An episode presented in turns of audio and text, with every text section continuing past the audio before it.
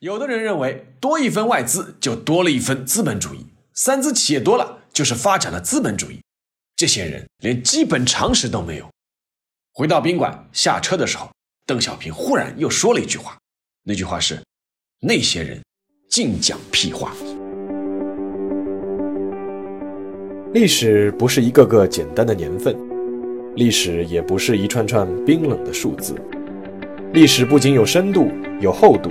其实也有温度，行事有态度，做人有温度。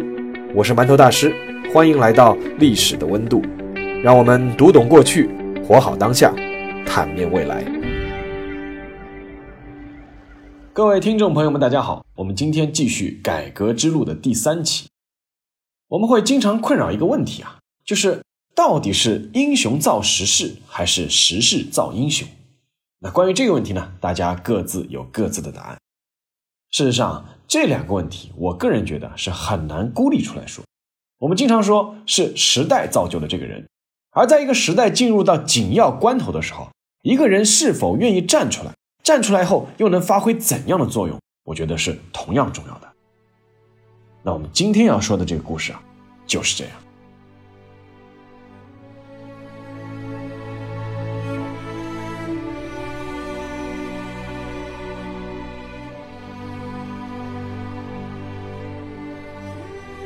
时间先要回到一九八八年，一九八八年对中国而言是真正困难的一年。彼时的中国已经改革开放十年，伴随着改革的推进，旧的计划经济体制逐渐解体，新的市场经济体制因素急速增长，而基于两种不同体制因素的新旧利益格局的冲突和摩擦日益加剧。到了一九八八年，矛盾逼近了爆发的临界点，在这一年。在全民经商的热潮下，计划下的流通体系接近崩盘，增长放缓，物业失控。为此，中央不得不决定对国民经济实行三年的整顿治理，紧缩银根，减少基建，中国经济增长的速度迅速放缓。与此同时，国际上是风云变幻。我们在上一期节目已经说过，在之后的几年里，东欧剧变，苏联解体，国内也是风波不断。在多重压力之下，一些原本已经销声匿迹的声音开始重新抬头。这些声音是这么说的：“改革开放要停一停了。开放到底给我们带来了些什么？还是要以阶级斗争为纲啊！”而一些流言也开始不胫而走。啊，听说中央要取消个体户了，据说经济特区已经准备是废除了。刚刚艰难转型进入发展快车道的中国。再一次站到了决定命运的交叉路口。这个时候，有一位已经七十八岁的老人做出了一个决定。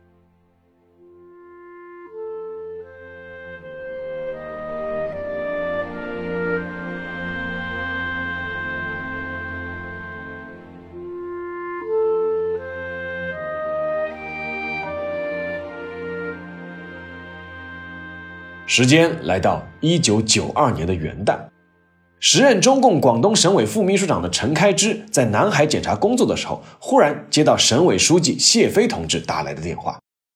电话很短，谢飞讲了一句只有他听得懂的话，那句话是：“我们盼望已久的老人家要来了，请你赶快回来研究一下总体安排和接待警卫工作。”陈开枝一听就明白了，邓小平要来了。早在一九九一年六月，中央办公厅就给广东省委和深圳市委同时发出过一份通知，话不多，大意就是小平同志将来广东休息，请广东方面做好接待工作。陈开支立刻赶回了广州，凭着直觉和经历，陈开支心里明白，在这样的一个时间节点上，老人家来广东肯定不光是来休息的，也应该不完全是为了看看南方改革开放的成就。后来被称为广东首席接待官的陈开支回忆，他当时就预感到可能又一次历史性的事件即将发生。他立刻找来几个人研究接待和巡视的方案。一九九二年一月三日，邓小平同志办公室的一个三人先遣组抵达广州，见了面，他们还是那句话：小平同志是来休息的。所以他们提出，既要让老人家看看广东改革开放的新成就。也要考虑小平同志已经是八十七岁高龄的老人，不要过于劳累。当时先遣组提出的巡视方案是：先到深圳，再到珠海，再回到深圳，最后回到上海，让老人家在深圳和珠海两个特区分别巡视就可以了。陈开之提出了不同的意见，他觉得在确保安全和考虑老人家健康的情况下，一定要让老人家多看看，让他坐下来多谈谈，不能视察完珠海就坐船回深圳，一定要看看珠江三角洲，因为珠江三角洲变化很大。先遣组就问：“那那些路怎么能走呢？”陈开之回答：“你们也有八年没来了，最好也陪同去看一看。现在的公路啊都是水泥路，过江桥也修通了，很好走。看完珠海，途经珠江三角洲，到中山、顺德等地去看一看，然后呢回到广州火车站。我们省的领导班子还有广州军区的领导班子都在那里等着，他们希望跟老人家见一见面，合张照相，然后呢再登城去上海，好不好？”最终，陈开之提出的巡视路线方案，即从深圳到珠海，再到珠江三角洲，再回广州，最后到上海。这个方案呢，和其他方案是一起上报。陈开之提出的方案，最终是获得了通过。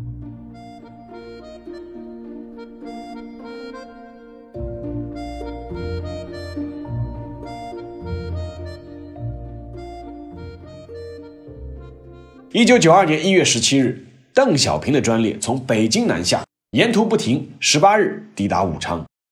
因为火车要加水，火车在武昌站停了二十分钟。邓小平身边一位工作人员走进车厢，对邓小平轻轻说：“湖北省的省委书记和省长想见您一面。”按照惯例，没有通知，湖北省的党政领导人不好出来接待和见面。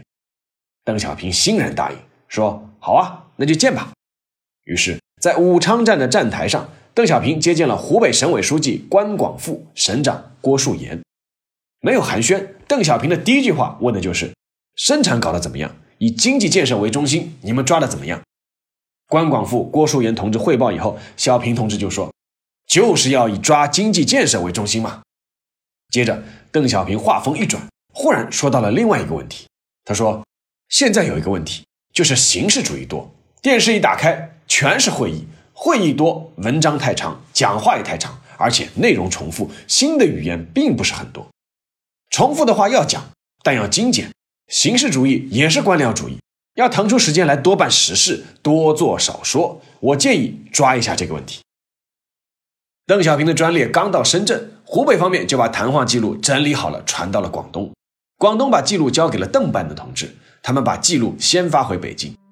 之后，邓小平的南巡还没有结束。中央就下发了关于改进工作作风、克服形式主义、减少领导同志过多事务性活动的文件。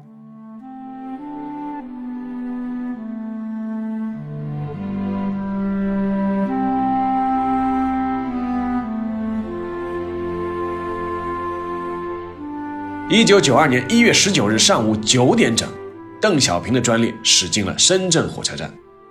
广东省委书记谢飞、深圳市委书记李浩、深圳市长郑良玉等省市负责人到站台迎接，随即将邓小平接到深圳迎宾馆的桂园。在桂园，邓小平住的是普通客房。考虑到邓小平年事已高，当时制定的南巡计划是半天参观视察，半天休息。按原定计划，邓小平抵达深圳第一天的上午是安排休息的。所以说，在见过面以后，省市负责人为了不影响老人家休息，就都走了，只剩下陈开之搞秘书长工作的，他是不能离开。结果，邓小平进房间没多久就出来了，对陈开之说：“到了深圳坐不住啊，你快点叫车，让我出去看看吧。”陈开之无奈地表示：“其他人都走了，只剩下办公室的人了。”最终，在陈开之的劝说下，邓小平只是在院子里散了一下步。一月十九日下午。参观正式开始，第一站安排的是邓小平参观黄岗口岸。该口岸由广东省、深圳市和港商三方合资的广东省高速公路有限公司投资兴建。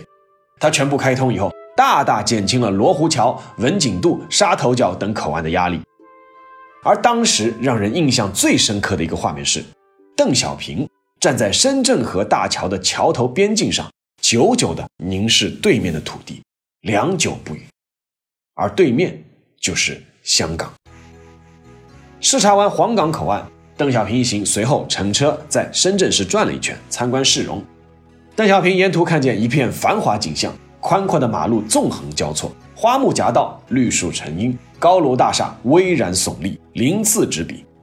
老人的脸上露出了欣喜的笑容，一路上与省市领导人交谈。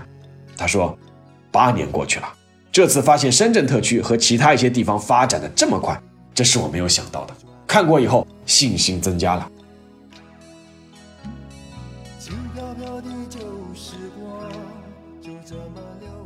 当谈到创办经济特区问题时，邓小平说：“对这个办特区，从一开始就有各种不同意见，担心是不是搞资本主义。深圳的建设成就，明确回答了那些有这样那样担心的人。特区姓社不姓资。从深圳的情况看，公有制是主体，外商投资只占四分之一，就是外资部分，我们还可以从税收、劳务等多方面得到益处嘛。多搞点三资企业，不要怕。”他接着批评道。有的人认为，多一分外资就多了一分资本主义，三资企业多了就是发展了资本主义。这些人连基本常识都没有。回到宾馆下车的时候，邓小平忽然又说了一句话，那句话是：“那些人净讲屁话。”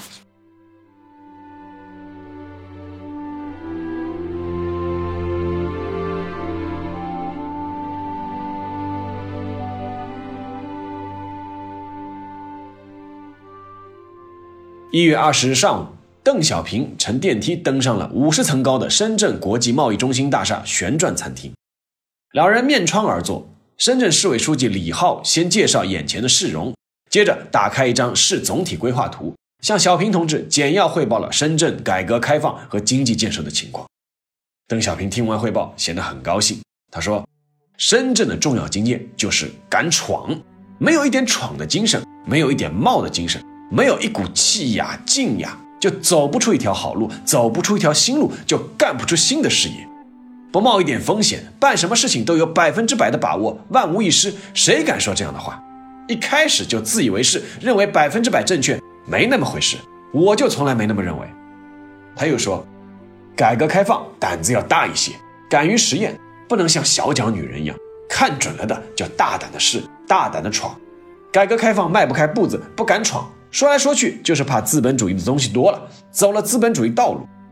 要害是姓资还是姓社的问题，判断的标准应该主要看是否有利于发展社会主义的生产力，是否有利于增强社会主义国家的综合国力，是否有利于提高人民的生活水平。邓小平还强调，要坚持党的十一届三中全会以来的路线、方针、政策，关键是坚持一个中心、两个基本点，不坚持社会主义，不改革开放。不发展经济，不改善人民生活，只能是死路一条。基本路线要管一百年，动摇不得。只有坚持这条路线，人民才会相信你，拥护你。谁要改变三中全会以来的路线、方针、政策，老百姓不答应，谁就会被打倒。在后来的巡视过程中，这句话被邓小平反复强调，有时候他说的还很激动，那就是。谁反对党的基本路线，就把他打倒；谁反对党的基本路线，谁就没有好下场。在一月二十日的视察中，邓小平还谈到很多问题，比如说到要坚持两手抓：一手抓改革开放，一手抓打击各种犯罪活动。这两只手都要硬，打击各种犯罪活动，扫除各种丑恶现象，手软不得。他还谈到中国要保持稳定，干部和党员要把廉政建设作为大事来抓。要注意培养接班人等重大问题。在深圳的先科激光电视有限公司，邓小平听取了叶挺将军的儿子先科公司董事长叶华明的汇报，并视察了激光试盘的制作车间。小平同志夸赞深圳特区发展激光技术有远见，并说发展高科技主要是靠年轻人。为什么不不会变我们变变成资本主义？不要回答这个问题，拿时间来回答。这点这点，难道这个不不是有利于社会主义吗？很白的历史事实来说明了，信谁不信资，谁有于有有于谁不有于之，利于谁不利于资，要拿这个来来衡量，这是靠靠靠大家的努力。好，我们一定努力，一月二十一日，按照计划，邓小平来到了深圳华侨城的民俗文化村和锦绣中华微缩景区。上午九点左右，邓小平来到民俗文化村，受到身穿鲜艳民族服装的各民族青年演员载歌载舞的热烈欢迎。老人在夹道欢迎的人群中走着，不时停下脚步，微笑着向大家鼓掌致意。他坐上游览车，缓缓地游览了各民族村寨。到达新疆村的时候，还观看了维吾尔族青年表演的欢快的新疆舞，称赞他们表演的好。游览完民俗文化村，邓小平来到了锦绣中华微缩景区。满园的国内外游客看见邓小平到来，从四面八方向他鼓掌，邓小平则笑容满面地向大家挥手致意。在锦绣中华的微缩景区，邓小平坐着游览车游览了小人国的山山水水和著名景区，最后到了。布达拉宫，在布达拉宫景区前，邓小平动了情。他说：“祖国大陆就是这个地方没到过，我老了，身体不允许我去西藏了，让我们在这里照个相吧。”那次游览原计划只停留一到两个点，但是邓小平非常开心，在他的要求下停了七八个点。陪同的陈开之不止一次发现老人对少数民族文化情有独钟，总在那里流连忘返。在游览了中国民俗文化村和锦绣中华微缩景区之后，邓小平说了关于共同富裕的想法。他说：“一部分地区有条件先发展起来，一部分地区发展慢点。先发展起来的地区带动后发展的地区，最终达到共同富裕。如果富的越来越富，穷的越来越穷，两极分化就会产生。而社会主义制度就应该而且能够避免两极分化。”解决的办法之一就是先富起来的地区多交点利税，支持贫困地区的发展。当然，太早这样办也不利。现在不能削弱发达地区的活力，也不能鼓励吃大锅饭。一月二十二日，邓小平一家在仙湖植物园植树，他与先到这里的杨尚昆见面，接着两人一同进入植物园展览厅，观看了植物园模型，继而进入室内观赏植物区，参观各种珍稀植物。随后，两人来到湖边的大草坪。邓小平要为深圳特区种下一棵常青树，那就是高山榕。他让在场的每个后辈都培土浇水，连长子邓朴方也推着轮椅到树旁培了土。邓小平自己也兴致勃勃地亲手培了土。他刚培了两锹土，陈开之就想上前接过铲子，邓小平不让，接连培了十多锹土才肯放下铲子。仙湖植物园里的植物千姿百态，邓小平看得兴趣盎然。在一棵发财树前，邓小平同志说：“以后咱们家也种一棵。”邓小平说：“让全国人民都种，让全国人民都发财。”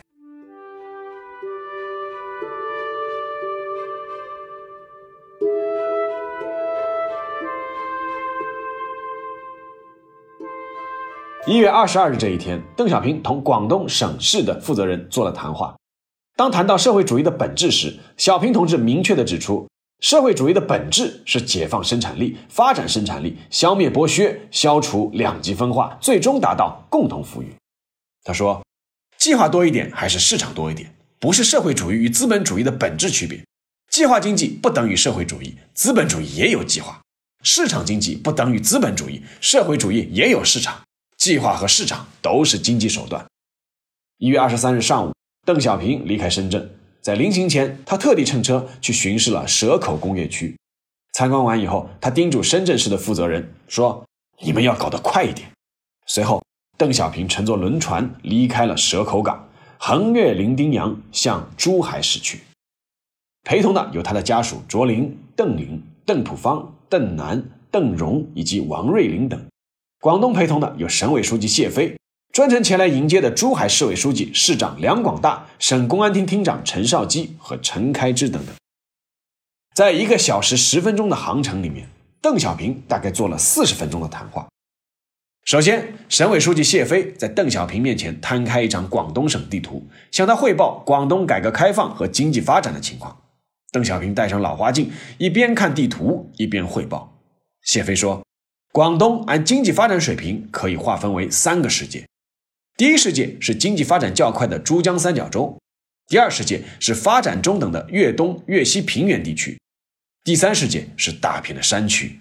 广东正在努力缩小贫富地区的差距，力争在下世纪赶上中等发达国家和地区的发展水平。听完汇报，邓小平肯定了广东改革开放所取得的成就，并提出了自己的希望。他说：“广东在改革开放中起了龙头的作用，今后还要继续发挥龙头的作用。广东要上几个台阶，争取用二十年赶上亚洲四小龙。”不仅经济要上去，社会秩序、社会风气也要搞好，两个文明都要超过他们，这才是有中国特色的社会主义。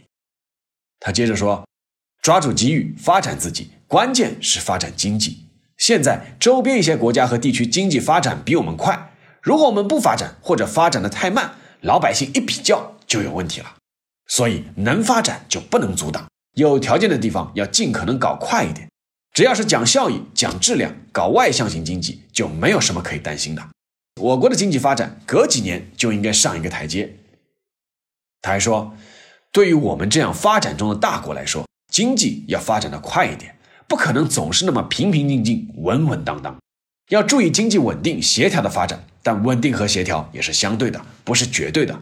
发展才是硬道理。如果分析不当，造成误解，就会变得谨小慎微，不敢解放思想。不敢放开手脚，结果呢是丧失时机，犹如逆水行舟，不进则退。他还强调，一些国家在发展过程中都曾经有过高速发展时期或若干调整发展阶段，日本、韩国、东南亚一些国家和地区就是如此。现在我们国内条件具备，国际环境有利，再加上发挥社会主义制度能够集中力量办大事的优势。在今后的现代化建设过程中，出现若干个发展速度比较快、效益比较好的阶段是必要的，也是能够办到的。我们就是要有这个雄心壮志。我们已经穷了多少年了？现在就是要加快发展。发达起来，发达起来了，穷了几千年了，穷了几千年了，是时候了，是时候了，时候了。关于当时全国都在关心的左和右的问题，邓小平做出了让人印象深刻的论述。他说：“你们不要相信那些假马列主义，不要被那些假马列主义吓唬倒，他们就会拿着大帽子吓人。我告诉你们，我读的书并不多，我的入门老师是《共产党宣言》《共产主义 A B C》，还有《联共党史》。我就是运用马列主义的立场、观点和方法去研究中国的问题。毛主席也是这样的。”纵观我们党七十年的历史，突出的都是左，只有一九二七年陈独秀在武汉时犯了几个月的右倾投降主义错误。现在有右的东西影响我们，也有左的东西。有些理论家、政治家拿大帽子吓唬人的，不是右，而是左。左带有革命的色彩，好像越左就越革命了。左的东西在我们党的历史上可怕呀，一个好的东西一下子就被他搞掉了。右可以葬送社会主义。左也可以葬送社会主义。邓小平随后说了一句话，说：“中国要警惕右，但是主要是防止左。”他进一步解释这句话，他说：“把改革开放说成是引进和发展资本主义，认为和平演变的主要危险是来自经济领域，这些就是左。我们必须保持清醒的头脑，这样就不会犯大错误，出现问题也容易纠正和改正。”他还说。我们改革开放的成功不是靠本本，而是靠实践，靠实事求是。我就是相信毛主席讲的实事求是。过去我们打仗靠这个，现在搞建设、搞改革开放也靠这个。我们讲了一辈子马克思主义，其实马克思主义并不玄奥。一九九二年一月十九号到二十三号，小平同志在深圳的这段日子是极不寻常的日子，他将永远记载在深圳建设的史册上。永远记忆在深圳人民的心坎里。从一月二十三日下午到一月二十五日，邓小平都在珠海经济特区的高科技企业参观。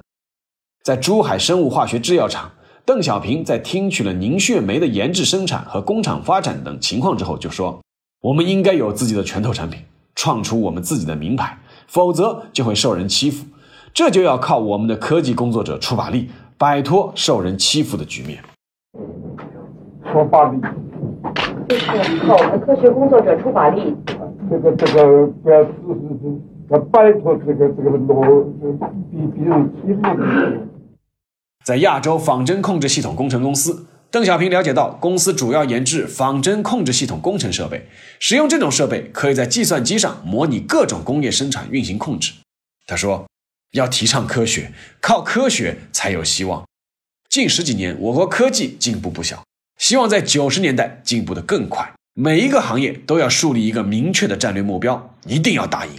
高科技领域，中国也要在世界占有一席之地。”当时，邓小平看到坐在计算机旁边的都是年轻的业务骨干，他热情地同一位女青年科技人员握手，意味深长地说：“我要握握年轻人的手，科学的希望在年轻人。”等他走出公司大门，回头一看，还有二十多位年轻人整整齐齐地站在那里。陈开之过去，轻轻地对邓小平说：“有一群年轻人想见见您呢。”小平同志一听，立刻说：“好啊，我去和年轻人拉拉手。”他又返回去和那群年轻人一个个握手，顿时欢呼声鹊起，很多年轻人都热泪盈眶。在行车经过拱北时，邓小平指着一座旧建筑询问：“那是什么？”他被告知是清朝的海关遗址。邓小平神情凝重地说了一句话：“贫穷落后是要挨打的呀。”一月二十九日下午五点四十分，邓小平的汽车抵达广州火车东站。在站台上，邓小平与广东省广州军区负责人合影留念，并且同大家一一握手。他要离开广东了。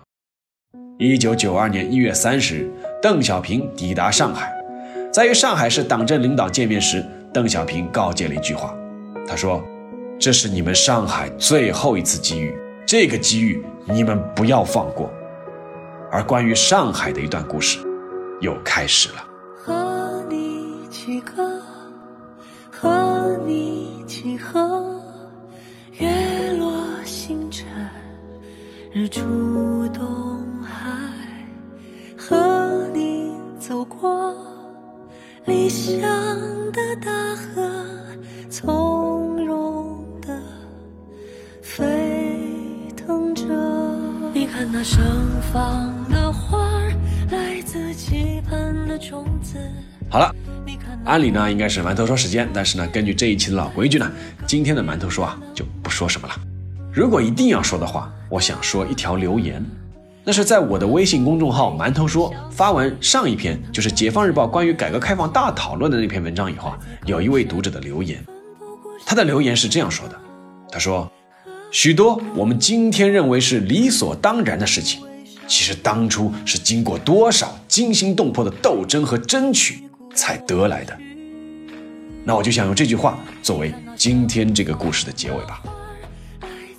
呃，最后的最后，我想说的是，大家有没有发现，《改革之路》这个专辑的三篇文章时间的背景呢，基本上都发生在春节的前后，而在播放今天这期节目的时候，二零二一年的春节也离我们越来越近了啊，是不是有点巧？所以说啊，今天的这期馒头说历史的温度，就是春节前的最后一期节目了。接下来呢，我也会给自己放个小假，休息休息。你们呢，也可以休息休息，多陪一些家人。那在这里呢，就给大家拜个早年，希望大家在新的一年里身体安康，阖家幸福，一切顺心，牛年大吉。让我们年后见。